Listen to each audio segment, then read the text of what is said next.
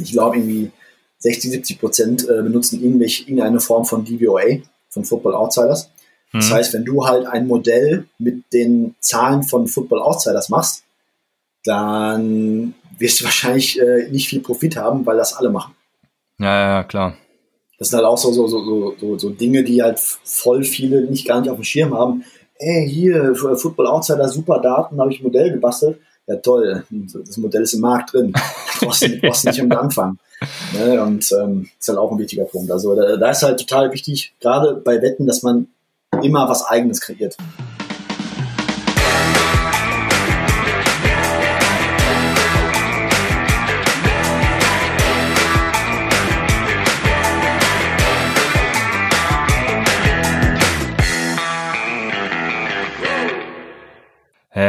Herzlich willkommen, meine lieben Footballfreunde, bei Upside, dem Fantasy Football Podcast.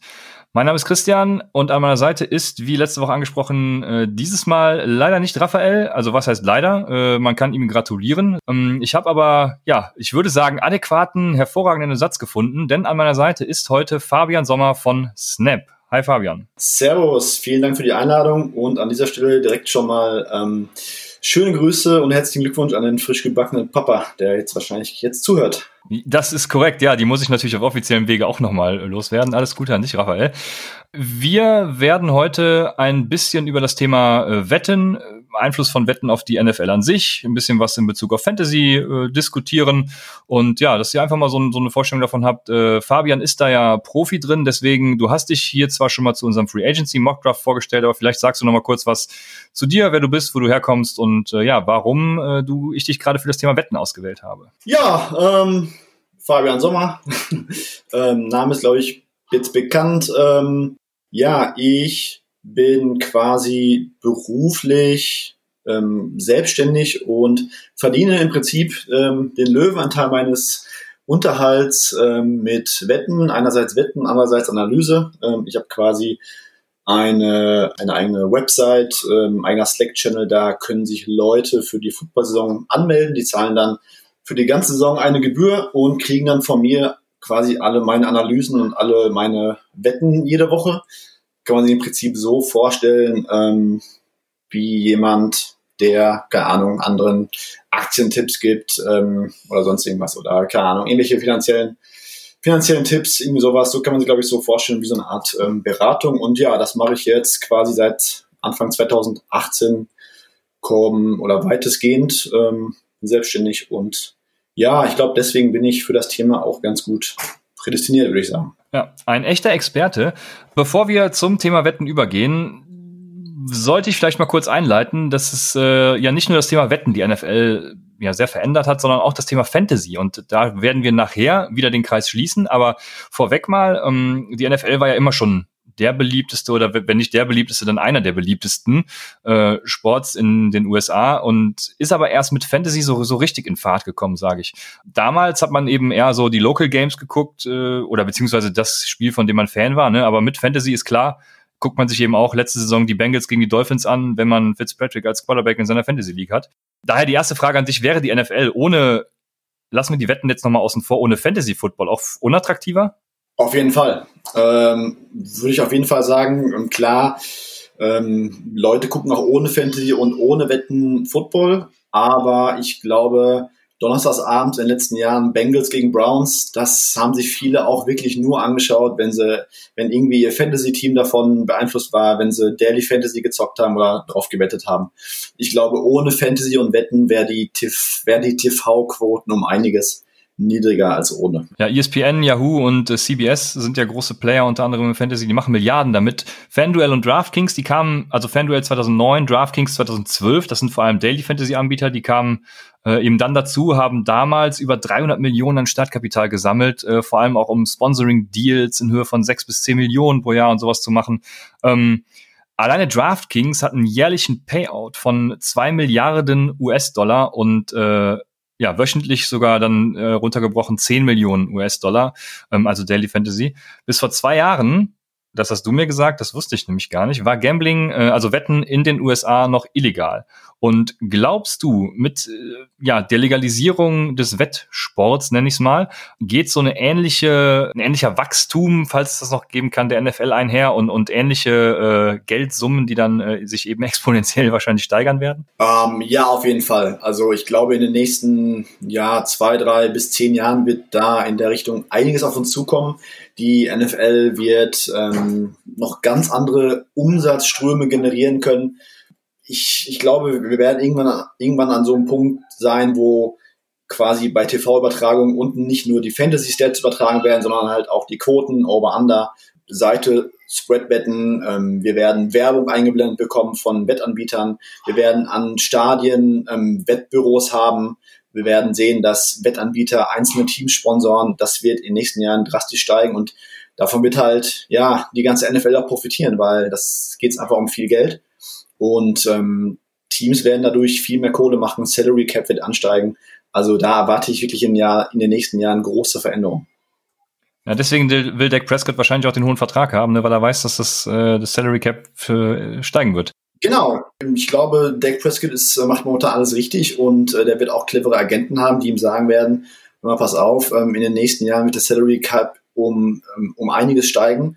Deswegen es sind da Gerüchte rausgekommen, dass es sich darum handeln soll, dass Dak nur vier Jahre möchte und die Cowboys möchten ihm fünf Jahre geben. Und ähm, ja, der weiß einfach, der Salary Cup wird massiv steigen und in drei Jahren kann er dann neu verhandeln. Das ist, denke ich mal, ein großes, ein wichtiges, wichtiges Thema, wichtiger Punkt. Ja, auf jeden Fall. Du hast eben gesagt, äh, in Stadien werden Wettbüros äh, aufgestellt. Und äh, das ist ja im neuen, äh, oh, jetzt muss ich aufpassen mit der Aussprache wieder, Collective Bargain Agreement, ne, CBA. Ähm, da steht ja genau sowas drin, also dass sowas erlaubt ist, Wettautomaten in Stadien. Was hat sich denn seit dieser Legalisierung schon alles getan? Und glaubst du, dass dieses CBA eben, äh, eben auch noch einen anderen Einfluss haben könnte? Also, ich, ich hole mal ein bisschen aus. Ähm, ich glaube, es ist ein offenes Geheimnis, dass die ganze Welt wettet. Und an dieser Stelle möchte ich ganz kurz mal einen wichtigen Disclaimer sagen. Ähm, ja, äh, Spielsucht ist ein großes Problem, aber das soll trotzdem nicht Thema dieses Podcasts sein. Nur ähm, einfach so als Randnotiz, ähm, das ist ein Problem und ähm, das will man auch ähm, in solchen Gesprächen überhaupt nicht verherrlichen. Aber es ist nun mal äh, so, dass die ganze Welt wettet. Ähm, das sind ungemeine Umsätze, die man sich noch überhaupt nicht vorstellen kann. Ja, und Sportwetten waren in den USA, ich glaube, die letzten ja, 20 oder mehr Jahre war das offiziell verboten. Du durftest nur in zwei oder drei Staaten wetten. Ich glaube, das war Nevada und ich schlage nicht tot. Ich glaube, New Jersey, weiß ich noch nicht mal. Ich glaube ich glaube noch nicht mal in, in New Jersey. Auf jeden Fall konntest du irgendwie nur in zwei Staaten Wetten platzieren. Ähm, und Online-Wetten war auch verboten. Sowas wie hier, ähm, wir gehen mal eben online betwin.com und platzieren irgendeine Wette. Das war in den USA nicht möglich. Das war zwar möglich, aber es war illegal.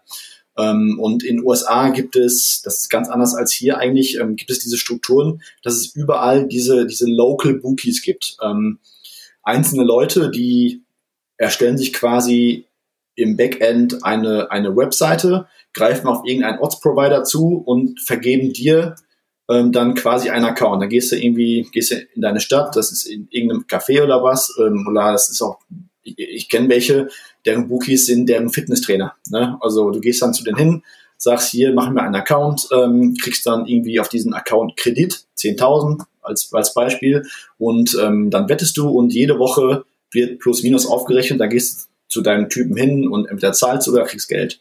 Das ist so die übliche Struktur in den USA gewesen und sowas wie hier, dass du auf der Straße einen öffentlichen Shop hast, so wie, das geht's bei uns, keine Ahnung, Topsportwetten oder so, dass du einfach auf der Straße hingehst in einen Laden und sagst hier 100 Euro auf Schalke am Wochenende, das ist in den USA nicht möglich gewesen, das gab's einfach nicht. Ähm, Online-Wetten haben zwar auch einige gemacht, aber wie gesagt, es war illegal und wenn dabei erwischt wurde, es irgendwie, dann gab's halt auf die Finger.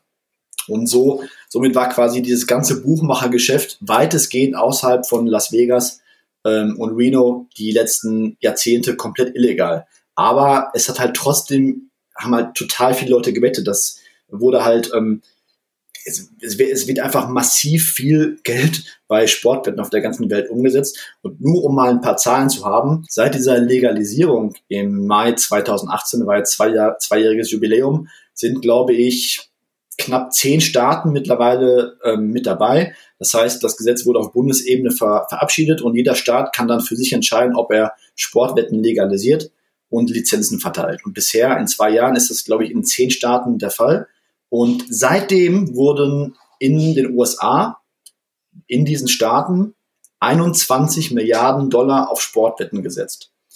Wir reden hier nur über zehn Staaten, die auch nicht von Anfang an dabei waren und nur äh, über, über quasi ähm, staatliche Wettanbieter. Also zum Beispiel William Hill oder Bet365 sagt, ich möchte in West Virginia eine Sport, Sportwettenlizenz ähm, käuflich erwerben und dann kann ich da Wettshops öffnen. Das heißt, nur in diesen zehn Staaten äh, wurde von, von öffentlichen Geldern, von öffentlichen Personen ähm, 21 oder 22 Milliarden Dollar bis jetzt nur in Wetten investiert.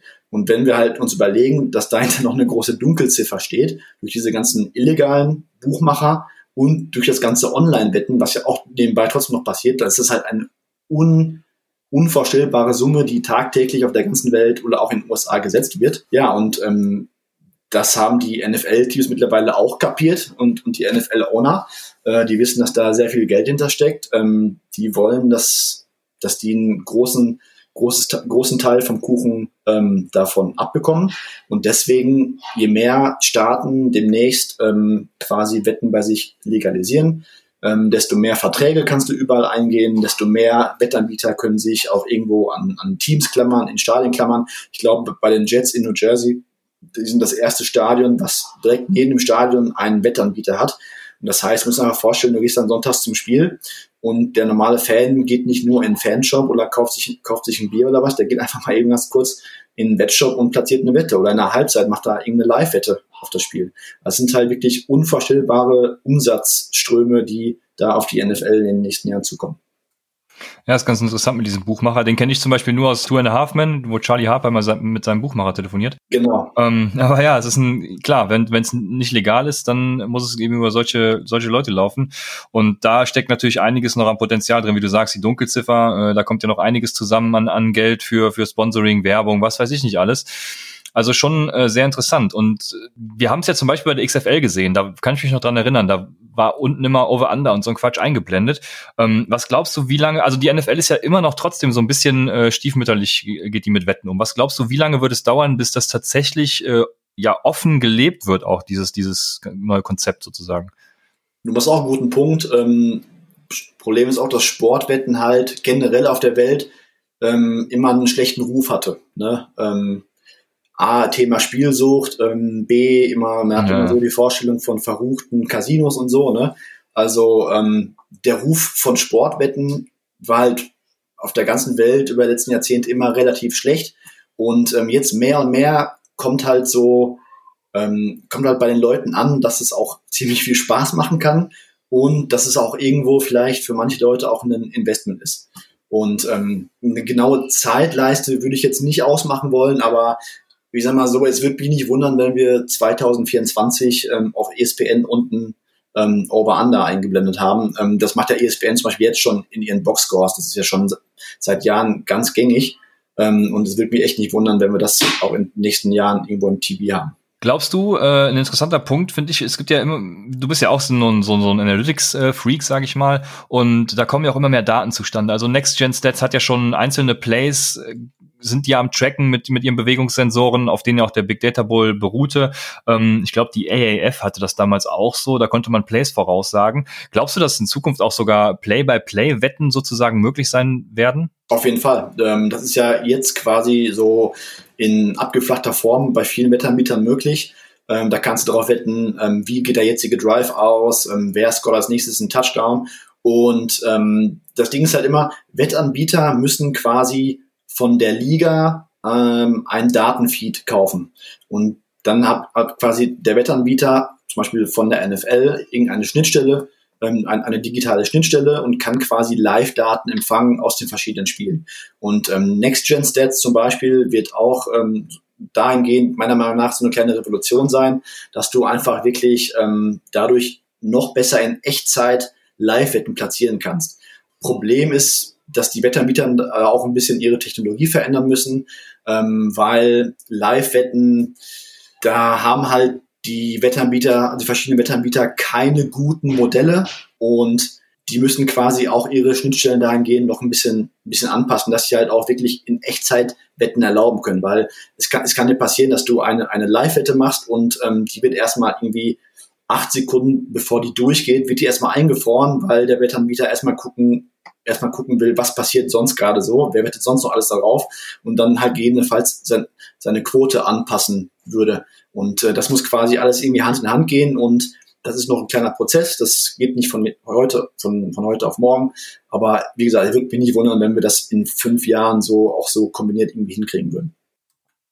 Das ist auch ein interessanter Punkt, äh, den du ansprichst, dass, dass die ihre Quoten da ermitteln. Wie, also auch aufgrund der Daten, ich könnte mir zum Beispiel vorstellen, äh, dass da in die Wettquoten auch so Advanced Stats wie Win Percentage und was weiß ich, äh, Aggressivität auf, auf vierten Versuchen und sowas habe ich mir mal notiert. Äh, das wären so, so für mich als Laien so Faktoren, die ich auch in Wettquoten mit einfließen lassen würde. Ich könnte mir vorstellen, dass es aber viel, ja, also dass es noch sehr viel anders ist, äh, sehr viel Oldschool-mäßiger. Ähm, vielleicht kannst du auch mal erläutern für alle, wie kommen eigentlich Wettquoten zustande? Auch ganz faszinierendes Thema, äh, muss ich auch ein bisschen ausholen, glaube ich. Und zwar, wir lesen ja ganz oft ähm, in der Zeitung oder sonst irgendwelchen, bei im Fernsehen hören wir es, äh, hören wir es irgendwo, dass halt Leute sagen, ähm, laut Buchmacher sind die Patriots am Wochenende sieben Punkte Favorit. So, das ist halt ein beliebter Satz, den man andauernd hört, aber tatsächlich sind die Patriots gar nicht laut Buchmacher sieben Punkte Favorit, sondern laut Markt. Ähm, Buchmacher müssen quasi, ich, ich sag mal, Beispiel NFL, ich glaube, ich bleibe mal bei der NFL. Ähm, Spieltag geht zu Ende, sonntagsabends, und ähm, man sieht quasi so am Ende der zweiten Halbzeit, der zweiten Spiele, so gegen 1.30 Uhr, ähm, kommen die ersten Buchmacher mit den Quoten für die nächste Woche raus. Das sind in der Regel Siegquote, ähm, dann gibt es ein Spread. Ähm, Spread sagt einfach nur aus, ähm, wie viel Punkten muss ein Team Vorsprung gewinnen, damit die Wette richtig ist weil du hast halt nicht immer gleich starke Teams. Du hast einen Favoriten und einen Underdog und deswegen wird das quasi mit Spreads ähm, ja ein bisschen gekontert. Ähm, und das, der Spread, zum Beispiel Patriots minus sieben gegen die Dolphins, sagt, du hast deine Wette gewonnen, wenn du mit acht oder mehr Punkten Unterschied, wenn die Patriots mit acht oder mehr Punkten Unterschied gewinnen, bei sieben kriegst du Geld zurück und alles darunter hast du halt verloren. Und dieser Spread sagt quasi, ähm, da liegt der Median der verschiedenen Resultate dieses Spiels. Also wenn wir quasi das Spiel tausendmal spielen lassen würden, sagt der Markt, äh, müssten die Pads im, im, Durchschnitt mit sieben Punkten gewinnen. So, ähm, wie entstehen Quoten? Ähm, bei der NFL ist es so, und eigentlich in, in, jeder Sportart ist es so, dass es ein paar bestimmte Anbieter gibt, ähm, die diese Quoten am Anfang einmal erstellen. Ähm, viele andere Buchmacher klauen dann diese Quoten und das war's. Also die Arbeit bei NFL-Quoten wird quasi von, von zwei, drei, vier größeren Buchmachern gemacht und der Rest der Industrie kopiert einfach. Zum Beispiel Bet Win wird niemals mit eigenen Quoten für NFL äh, daherkommen. Die würden einfach irgendwo was kopieren. Und wie, wie, wie, entsteht, wie verändern sich dann diese Wettquoten? Also sagen wir uns einfach mal, ähm, da ist jetzt ein, ein, ein großer Anbieter, der erstellt Sonntagabend seine Quote für die nächste Woche.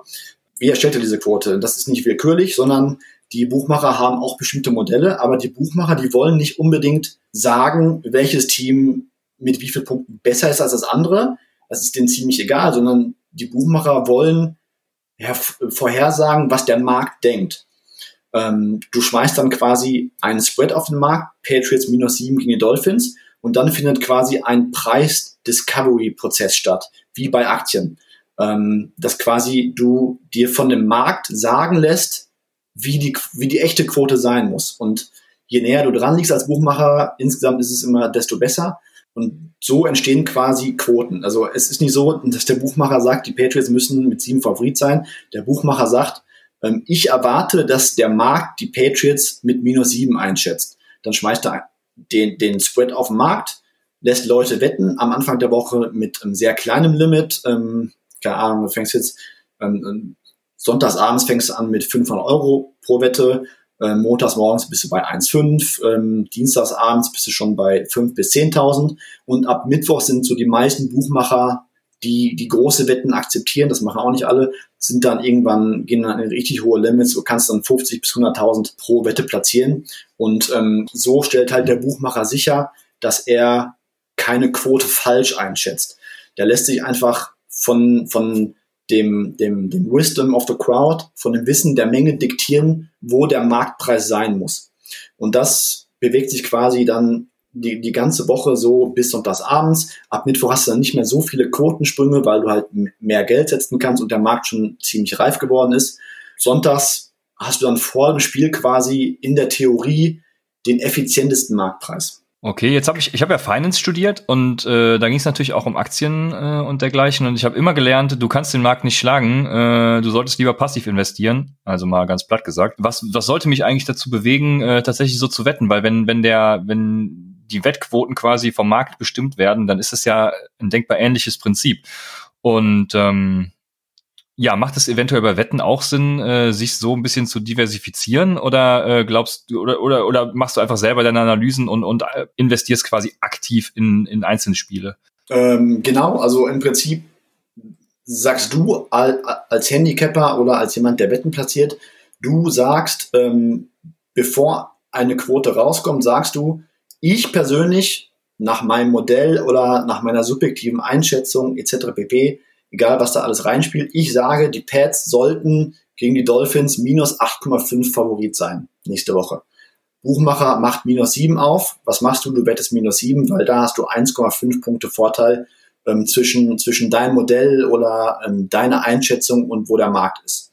Und ähm, es gibt ja die, hast du auch schon mal gehört, und dann müsstest du eigentlich kennen, die effiziente Markttheorie.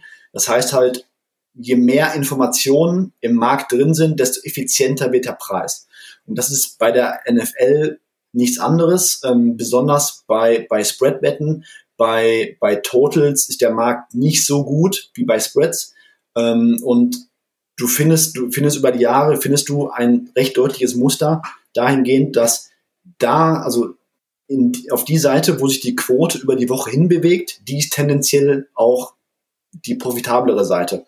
Problem ist natürlich, ähm, wenn jetzt Leute sagen, ach okay, das heißt, ich wette immer sonntags morgens auf den Preis, wo sich die Quote hinbewegt hat. Wer das macht, wird langfristig viel Geld verlieren, weil ähm, quasi der ganze Value aus der Quote ja in den ersten Tagen rausgezogen wird. Weil die Leute, die wissen, was sie tun, die wissen, welcher Marktpreis falsch ist oder welcher nicht korrekt ist und welcher anders sein müsste. Und darauf wetten die Leute. Und wenn der Markt halt, ähm, oder wenn der Marktpreis halt sonntags morgens viel effizienter geworden ist, kannst du noch nicht mal drauf wetten. Äh, das heißt, ist immer eine goldene Regel, die Leute, die sonntags morgens ähm, die meisten ihrer NFL-Wetten platzieren, da kannst du dir sicher sein, die sind nicht profitabel. Ich habe eine Idee. Ähm, nehmen wir mal ADP. Wir sagen jetzt einfach mal, wir springen mal ganz kurz zum Best Ball Fantasy und wir springen mal ganz kurz zum ADP. Bei Best Ball gibt es ja in den USA, ähm, ich weiß nicht, ob dieses Jahr auch wieder so ist, aber irgendeine Firma hat ja pleite gemacht, war es auf jeden Fall die letzten Jahre so, dass es immer riesengroße Turniere gibt, wo es Millionenpreise gab. Äh, da konntest du mehrere Teams ins Rennen schicken. Du konntest, glaube ich, ab April oder ab Mai schon, schon draften. Und dann spielst du halt irgendwann in der Saison gegen, keine Ahnung, zigtausende andere Bestball-Teams. Wenn du deine Hausaufgaben machst und im Mai mehr weißt als der Markt, kannst du ja quasi ADP-technisch sehr, in sehr vielen Ligen deine Gegner schlagen. Ähm, ich überlege gerade, ob ich irgendein Beispiel habe. Ja, das ist genau das Ding, weshalb wir empfehlen, Devi zu spielen, weil du dann bei Devi schon deine College-Spieler hast und du deine College-Spieler besser einschätzen kannst als der Rest deiner Liga, sozusagen der Markt. Und äh, dementsprechend kannst du, äh, ja, hast du einen Informationsvorsprung gegenüber deiner Liga und äh, kannst dann eben früher als die anderen deinen Superspieler äh, schon nehmen, da du den College-Spieler kennst. Das ist doch äh, mal ein vergleichbares Beispiel, oder? Das ist ein super, das ist ein super vergleichbar, super, super Beispiel. Ähm, ich ich überlege gerade, Beispiel wäre, du hast du ziehst, sag ich mal, Josh Gordon, ziehst du jetzt momentan Best Ball in 18 Runden, sagen wir in Runde 17, 18. Mein kurzer schreit gerade hier brutal. Ich glaube, das hört man. Ähm, sagen wir, du, du draftest Josh Gordon in Runde 17, 18, weil du sagst, die Wahrscheinlichkeit, dass er dieses Jahr spielt, ist, keine Ahnung, 30, 40 Prozent. Ähm, und ganz viele würden, glaube ich, vielleicht bei Bestball Drafts überhaupt nicht an Josh Gordon denken. So, mhm. Josh, du, du ziehst im Mai jedes Mal Runde 18 Josh Gordon, ähm, hast keine Ahnung, zehn Teams in irgendeinem Bestball-Tournament mit Josh Gordon in Runde 18 und Anfang Juni wird er reinstated und ist sofort zurück bei den Seahawks. Er kennt das Playbook schon. Das heißt, du kannst davon ausgehen, Josh Gordon ist äh, Minimum Wide Receiver 3 für Russell Wilson. So, in dem Moment ist, wird ja sein, sein ADP von Runde 18 auf, weiß nicht, 10, 11, 12 gehen oder so. Das heißt, du hast quasi den Markt in diesen Ligen um, also für Josh Gordon um 8 bis 10 Runden geschlagen. Das wäre für dich, egal wie es ausgeht, immer schon ein, ein Vorteil. Und so muss man sich quasi auch, sag ich mal, Sportwetten vorstellen. Dass du, in, du musst im Prinzip vorher wissen, wie sich der Markt be bewegt, ähm, aber gleichzeitig bewegt der Markt sich nach deiner Wette auch da deswegen, weil du gut bist und weil du quasi dieses Delta zwischen dem echten Preis und dem Marktpreis besser entscheiden kannst als der Rest des Marktes. Hm. Jetzt waren wir schon so in Richtung Fantasy ein bisschen gegangen mit dem Best Boy Beispiel also es gibt ja auch Wetten, die gehen, äh, sind Einzelwetten äh, zu Spielern, äh, auf die Performance von, nehmen wir mal Zach Ertz als Beispiel. Ähm, wenn der zum Beispiel, kann ich ja wetten, der hat ein Over-Under von 4,5 äh, Receptions im Spiel und die Quoten sind dementsprechend auch immer hoch, so habe ich zumindest gesehen, irgendwie mit 1,9 oder sowas. Also das heißt, du, du, du machst hohe Rendite, äh, wenn du dich auf eine Seite festlegst wenn ich jetzt sage, hey, der spielt gegen die Cardinals, die Cardinals sind, sind scheiße gegen Titans, also dieses Jahr vermutlich eher weniger, aber nehmen wir mal letztes Jahr als Beispiel, dann weiß ich ja, yo, äh, Zach Ertz wird auf jeden Fall fünf Receptions machen und dann bin ich auf der sicheren Seite, habe fast 100% Rendite. Also wettest du, hast du sowas auch schon mal gewettet? Weil das kam mir so absurd vor, dass es so einfach sein kann eigentlich. Ja, habe ich auch schon gewettet. Ähm, das heißt Props, Prop, Prop-Wetten und Propositions. Ähm, kannst du, du kannst das auf Saisonlevel spielen. Du kannst sagen, Tom Brady wirft über 4050 Passing Yards. Ich weiß nicht die genaue Zahl, aber irgendwo um die 4000 ist das dieses Jahr. Ähm, du kannst sagen, ähm, Denzel Mims unter 700 Yards im ersten Jahr mit Sam Darnold und du kannst natürlich ähm, pro Spiel das für, für, jeden Spieler machen. Da gibt es Seiten wie Bet Online, ähm, die sind da ziemlich stark, was Props angeht. Da kannst du alles Mögliche wetten. Ähm, Julian Edelman über 2,5 Receptions, Julian Edelman über 96,5 Yards, alles Mögliche. Ähm, die Quoten sind bei Props, du hast ja gerade schon gesagt, ähm, Traum-Szenario ist bei 1,9 beide Seiten. Äh, ist, wirst du aber nicht überall finden, weil mhm. Problem ist, Props haben niedrige Limits und ähm, da sind die Buchmacher nicht so gut drin, die richtig zu, zu, zu pricen, würde ich jetzt auf, auf Englisch mhm. sagen. Ähm, also da ist quasi so, dass du als, als ähm, normaler Wetter, der jetzt, der jetzt nicht professionell wettet und nicht große Summen wetten willst, ähm, kannst du halt da wirklich guten Profit machen bei diesen ganzen Prop-Wetten, weil sich die Buchmacher da nicht so drauf fokussieren. Die haben da generell niedrige Limits. Ähm, Anfang der Woche, keine Ahnung, kannst du das für 100, 100 Dollar spielen. Am Wochenende, wenn du Glück hast, vielleicht mal irgendwie 500 oder 1000, aber das war's halt auch schon.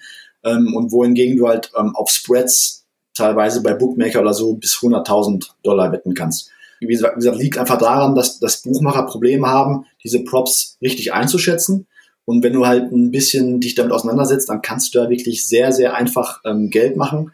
Und das Gute ist halt auch, dass, dass die professionellen Leute, die wirklich die Märkte bewegen und die Einfluss haben, die spielen halt kaum Props, weil sie halt nicht genug Geld setzen können. Ja. Das heißt, du, du bist halt nicht in der Competition mit richtig cleveren Burschen oder mit irgendwelchen chinesischen Syndikaten, sondern du bist halt wirklich in der Competition mit Leuten wie dir. Und deswegen hast du halt in diesen Märkten generell ähm, viel bessere Karten zu gewinnen. Mhm. Ja, ja, das war, das war für mich vor allem interessant, weil wir sagen ja quasi, jeden Dienstag sind wir, glaube ich, mal rausgekommen und werden auch wieder rauskommen. Äh, sagen wir euch ja, welche Spieler äh, ihr wafern sollt oder nee, am, am Samstag sagen wir nochmal, welche ihr aufstellen sollt und dann gehen wir ja schon in einzelne Projections für, für Spieler.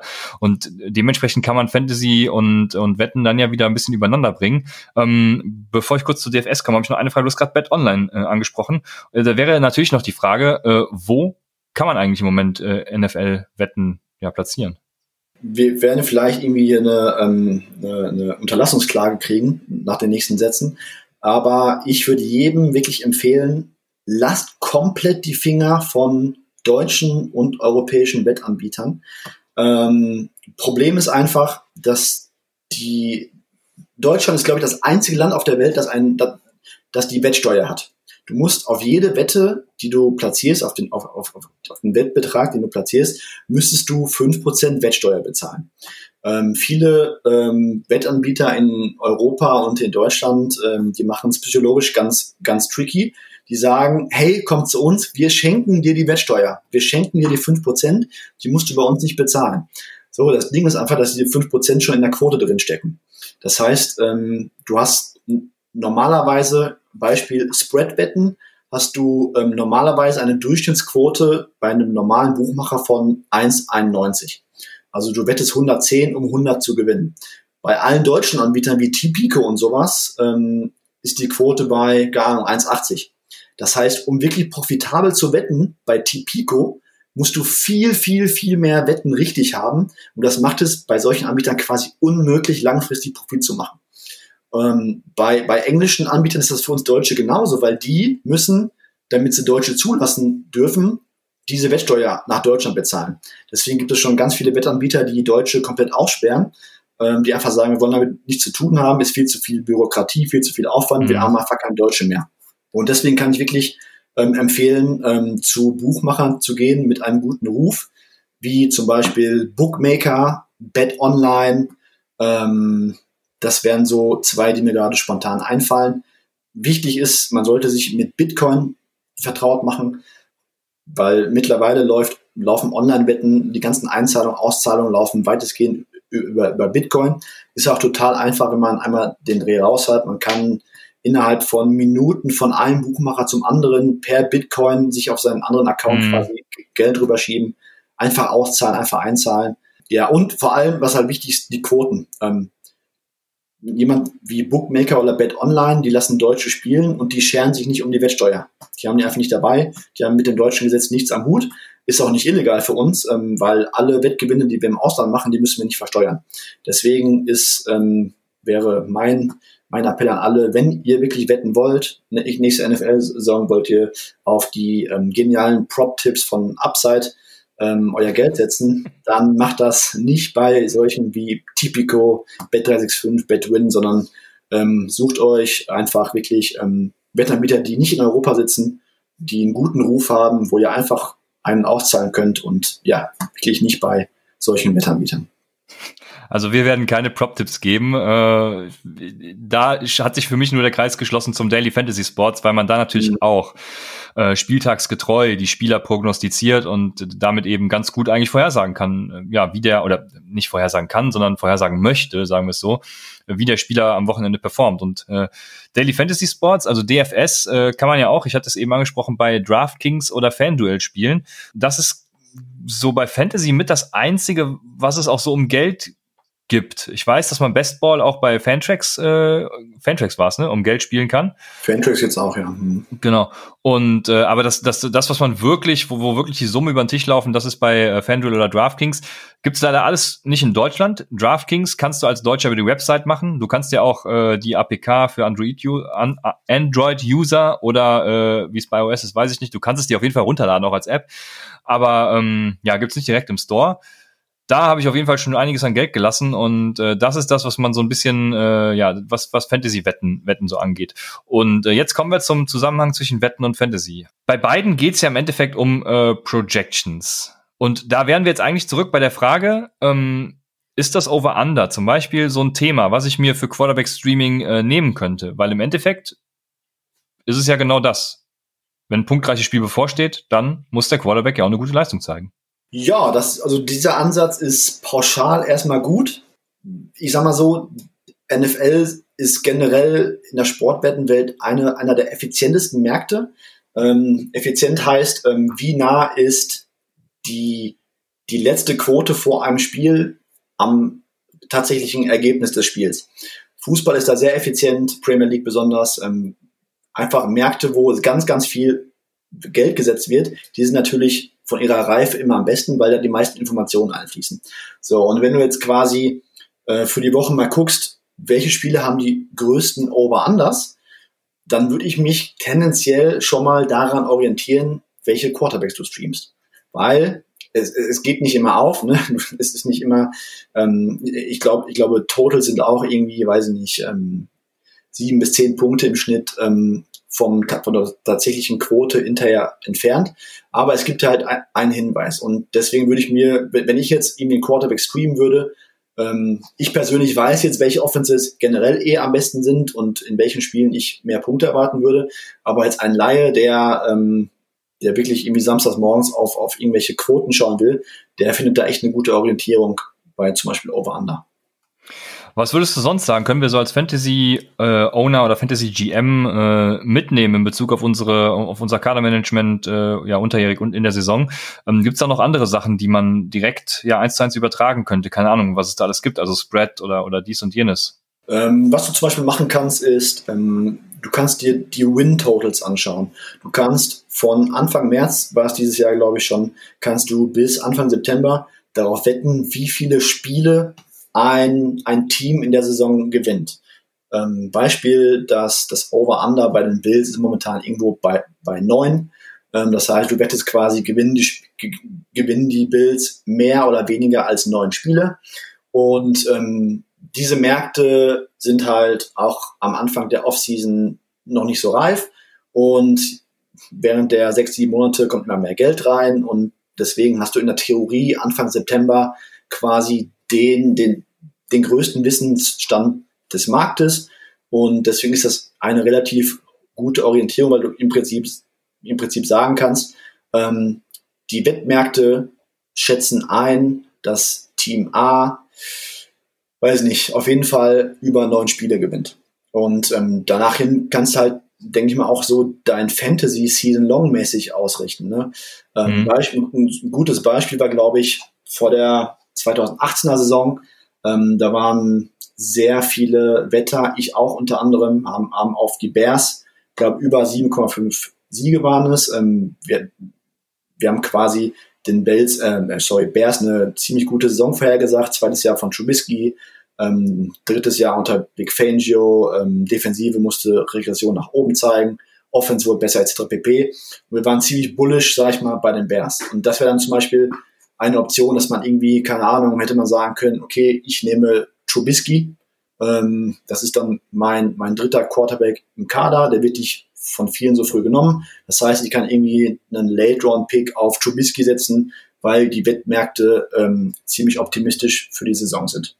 Und ich glaube, Trubisky war ja 2018 Fantasy-technisch auch mit seinen ganzen ja. Rushing Yards überhaupt nicht schlecht. Das stimmt. Das wäre zum Beispiel ein Ansatz, den ich mir gut vorstellen könnte.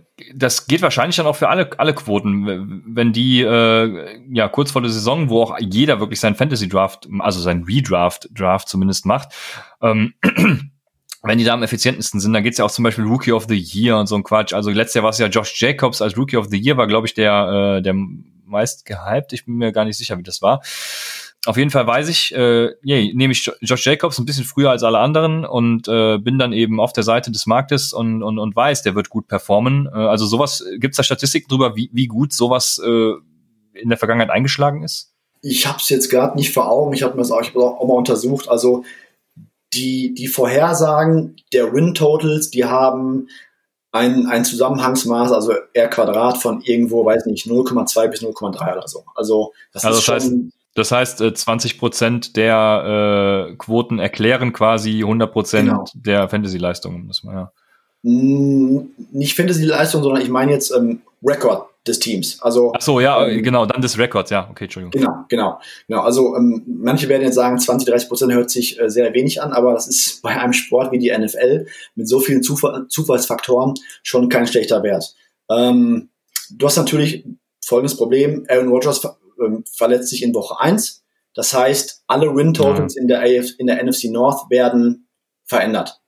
Das ist einfach ein Zufall. Das kann auch der effizienteste Wettmarkt ähm, der, der Welt nicht vorhersagen. Es ist einfach mhm. immer noch ein großes, großes Stück Zufall. Aber die, die Win-Totals geben dir ähm, zumindest eine, eine kleine Richtung vor. Ein Beispiel aus dieser Saison, äh, wir hatten das neulich, neulich auf Twitter, ich persönlich habe ähm, darauf gewettet, dass die Browns mehr als 8,5 Spiele gewinnen.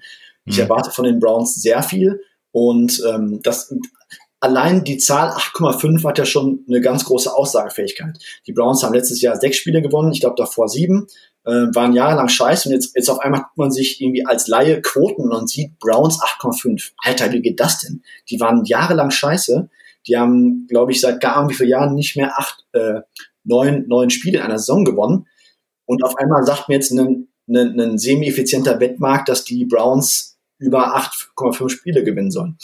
So, und das ist einfach so, weil dieses Jahr alles für die Browns spricht. Ähm, mhm. Ich erwarte eine fantastische Saison von Baker Mayfield. Ich erwarte eine Monster-Saison von Odell Beckham. Ähm, Defense ist auf dem Papier besser. Ähm, Offensive Line ist geupgradet, neuer Coaching-Staff. Ja, Offensive Line ist für mich ein Riesenthema. Ne? Die haben vor allem ja. äh, den, den besten Tackle, mir fällt der Name gerade nicht ein hier, einen der besten Derek Tackles. Äh, also, du meinst gedraftet? Nee, ich meinte sogar noch verpflichtet in der Free Agency. Ähm, Jake, ähm, äh, Jake Conklin. Conklin, genau, danke sehr. Das ist natürlich auch so ein Punkt, der äh, fehlt jetzt bei den Titans, aber gut, da äh, ist jetzt wieder, ähm, ist jetzt wieder ein anderes Thema. Ähm, genau, wir hatten das, äh, weil du OBJ so gelobt hast. Und das wollte ich eigentlich ja erst im, im Juli, August so rummachen, wenn es zum Draft geht. Äh, mein Bounceback-Player, ich kann es schon mal verraten. Wie du sagst, Co Coaching habe ich gerade wahrscheinlich unterbrochen, äh, Defense und allem Pipapo. Also ja, sehr interessant auf jeden Fall. Ähm, Gibt es sonst noch Sachen, die wir als Fantasy GM äh, mitnehmen können vom Thema Wetten? Äh, ich wette, wenn wir gleich aufgelegt haben, fallen mir noch drei Sachen ein. Was, was ihr mitnehmen könnt, ähm, also, also ich glaube mal so, die Leute, die die Redraft-Ligen machen oder Daily Fantasy spielen, die beschäftigen sich ja jede Woche damit, wo sind meine besten Matchups, wie stelle ich die Leute am besten auf. Korrigiere mich, wenn ich da falsch liege, aber ich glaube, so funktioniert das bei euch. Ähm, ich persönlich bin nicht, nicht so der, der Redraft-Fan, ähm, aber ich sag mal so, wenn du dich halt intensiv damit beschäftigst und du hast keine Ahnung, du hast im, im Monat ein paar Euro übrig und willst darauf wetten, dann würde ich halt vorschlagen, melde dich mal bei einem Buchmacher an, der diese Props anbietet und ähm, guck einfach mal, ähm, was da so geht. Ne? Oder du musst ja, du musst ja überhaupt nicht, du musst ja überhaupt nicht mit mit Geld erstmal wetten. Du kannst ja einfach sagen, ey, ähm, ich will mal gucken, was ich mit meinem Fantasy-Wissen so am Wettmarkt zaubern könnte. Und ähm, du nimmst ja einfach irgendwie jede Woche schaust du dir bei Bet Online die ganzen Props an schreibst mal irgendwie 10, 15 Stück jede Woche auf, die du wetten würdest, wenn du da Geld drauf hättest. Und dann schaust du einfach mal, wie so dein Return on Investment am Ende des Jahres aussieht. Also das kann ich zum Beispiel mal einfach irgendwelchen, also einfach allen Fantasy-Spielern einfach mal so empfehlen, weil, ähm, ja, warum nicht? Und wie gesagt, ähm, es, es, es hilft, glaube ich, ähm, sich auch so ein bisschen an den Wettmärkten zu orientieren. Die, die sind nicht immer 100% effizient, die sind auch nicht, liegen auch nicht in jedem Spiel richtig aber geben einem, glaube ich, ähm, im Großen und Ganzen langfristig immer einen guten Hinweis darauf, worauf du zu achten hast. Ja, vor allem findet da auch so eine Art Rückkopplung statt, sage ich mal. Also wenn du dich viel für Fantasy interessierst, dann wirst du automatisch schon ja, ich sag mal, einen ersten guten Eindruck dafür haben, wie die Quote auf den Spieler jetzt aussieht, auf diese Prop oder Props, wie auch immer, äh, was da die Einzahl oder Mehrzahl ist. Ähm, und dementsprechend, wenn dann diese Wette gelaufen ist, dann kannst du auch wieder deine Schlüsse daraus ziehen und eben das wieder für die nächste Woche auch an Fantasy mitnehmen. Also das ist immer so ein, so ein, so ein, genau. ja, es geht Hand in Hand quasi und äh, ja, du hast so einen Lerneffekt, der über die ganze Saison dich besser macht und dann kannst du eventuell auch Season-Long-Wetten platzieren, Season-Long äh, ja, Dynasty spielen, was auch immer. Äh, du bist ja der Bestball-Spieler. Ich bin ja genau so, so ein DFS-Typ. Ich war leider, bin leider nicht gut, wie gesagt, weil ich immer so ein Upside-Guy bin. Ähm, ich äh, ich, ich hole mir dann so, weiß ich nicht, äh, Nicole Hartmans und, und hoffe, dass die mir eben, wenn Platz eins machen oder halt gar nichts. Äh, ich habe festgestellt, dass das nicht so die beste Herangehensweise ist. Aber mal gucken, vielleicht werde ich es irgendwie umstellen. Aber ja, genau mit so, mit so, mit so DFS und dann diesen Drops zu spielen, das äh, ich das ist eine fantastische Symbiose, wie ich finde. Ich habe äh, ja jetzt äh, viel mitgenommen, äh, um das tatsächlich so umzusetzen. Ähm, wenn andere Leute jetzt anfangen wollen zu wetten, was für Fehler sollte man als Anfänger verhindern? Boah, da, da könnten wir einen zwei Stunden Podcast halten. okay, kurz und ähm. knapp vielleicht in, in, in, sagen wir mal, vier, vier fünf Minuten. Ähm, also, also wir, reden, wir reden jetzt äh, über jemanden, der grundsätzlich Geld, äh, wetten möchte oder der einfach am Wochenende mh, hm, irgendwie, keine Ahnung, 100, 100, 200 Euro auf Props wetten möchte. Wo, worüber reden wir jetzt?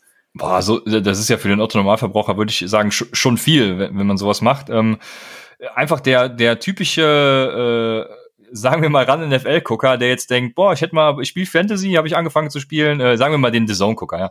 Ähm, ich habe angefangen Fantasy zu spielen, denke ich bin da ganz gut drin und jetzt äh, ja, kann ich mal ein bisschen Geld in die Hand nehmen und, und möchte einfach mal so ja ein bisschen was machen, äh, so die typischen 2-Euro-Wetter oder so. Okay. Ähm, ja, sagen wir einfach mal so, so Props, keine Ahnung, Julian Edelman über 97 Jahre, so, solche Dinger. Okay, dann würde ich zum Beispiel hergehen, ich würde mir halt ähm, ähm, wie gesagt, einen Buchmacher suchen, der nicht die deutsche Wettsteuer beinhaltet. Ähm, dann würde ich mir anschauen, wann in der Woche öffnet der Buchmacher normalerweise die ganzen Prop-Wetten.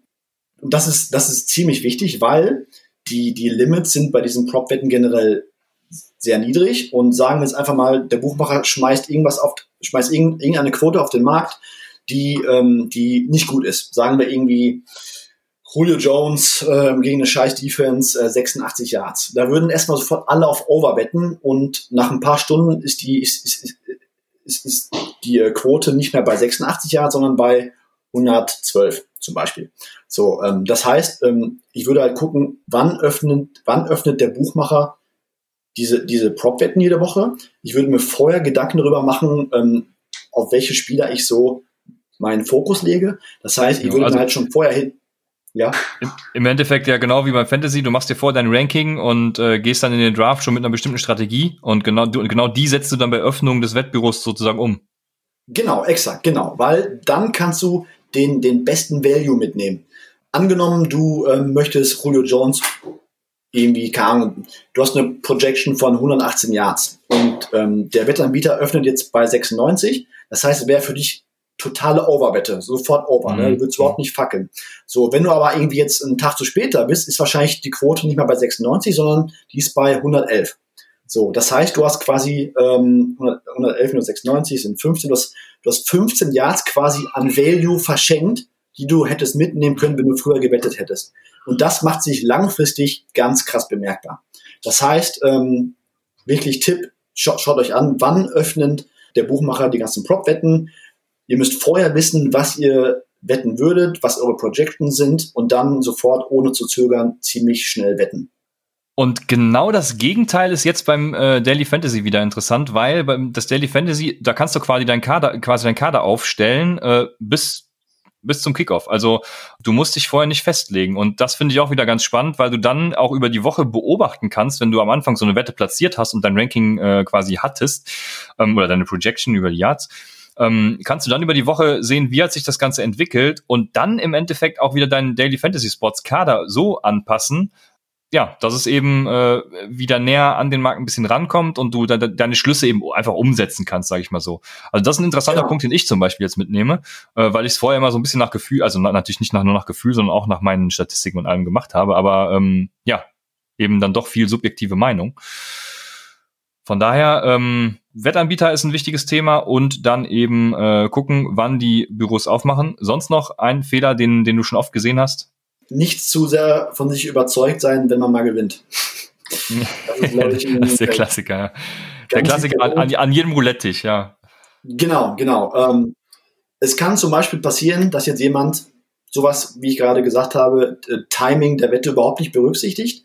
Der wettet, keine Ahnung, Sonntagmittag oder sagen wir sonntags 18 Uhr geht er zu einem Buchmacher ähm, und platziert sechs Wochen lang irgendwie zehn Prop-Wetten. Ähm, hat bei diesen ganzen Prop-Wetten schon eigentlich total viel Value verloren, weil er auch hätte am Mittwoch wetten können. Aber trotzdem fällt die Münze auf seine Seite und er macht über, über sechs Wochen ähm, ziemlich in Reibach. Das kann passieren, das ist möglich. Und mhm. dann muss man halt, muss man halt einschätzen können, hey, ähm, habe ich das jetzt habe ich jetzt quasi einen Reibach gemacht wegen meines Skills, weil ich gut bin, oder weil ich einfach mal auf der glücklichen Seite der Varianz gelandet bin. Und letzteres wird sehr wahrscheinlich der Fall sein. Ähm, also im, im, Prinzip muss man ähm, ein bisschen Gespür, ein gutes Gespür für Mathematik mitbringen ähm, und ein gutes Gespür dafür mitbringen, was Zufall ist und ähm, was nicht. Damit hätten wir es dann im Groben, würde ich sagen. Ähm, ich bin natürlich ein bisschen auf meine Gäste angewiesen, würde aber, ich bin eben schon ein bisschen auf das Thema DFS eingegangen, Daily Fantasy Sports.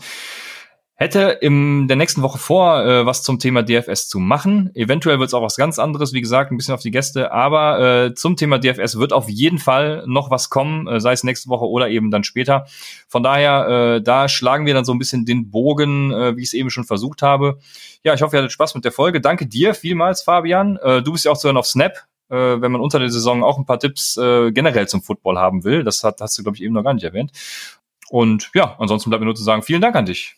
Ja, vielen Dank für die Einladung. Ähm, ich ich habe noch keinen blassen Schimmer, weil ich auf Deutsch noch nicht so viel über Wetten geredet habe. Ich habe keinen blassen Schimmer, wie es angekommen ist, ob ich das alles gut erklärt habe. Bei Rückfragen, also wenn irgendeiner Fragen zum Thema Wetten hat, ähm, ihr findet mich auf Twitter, ähm, at ähm, SommerNFL ist mein deutscher Account. Und wenn ihr irgendwelche Fragen habt, einfach rausschießen. Sehr gut. Und äh, gerne auch Feedback zu der Folge. Ist ja mal was, was ganz anderes in diesem Sinne. Äh, kein, kein Fantasy Talk heute. Von daher äh, bin ich da auch auf Feedback angewiesen. Äh, wenn ihr sowas äh, öfter haben wollt, mal so einen kleinen Exkurs. Äh, ich, mir hat's auf jeden Fall Spaß gemacht. Nochmal vielen Dank und bis zum nächsten Mal bei Upside, dem Fantasy Football Podcast.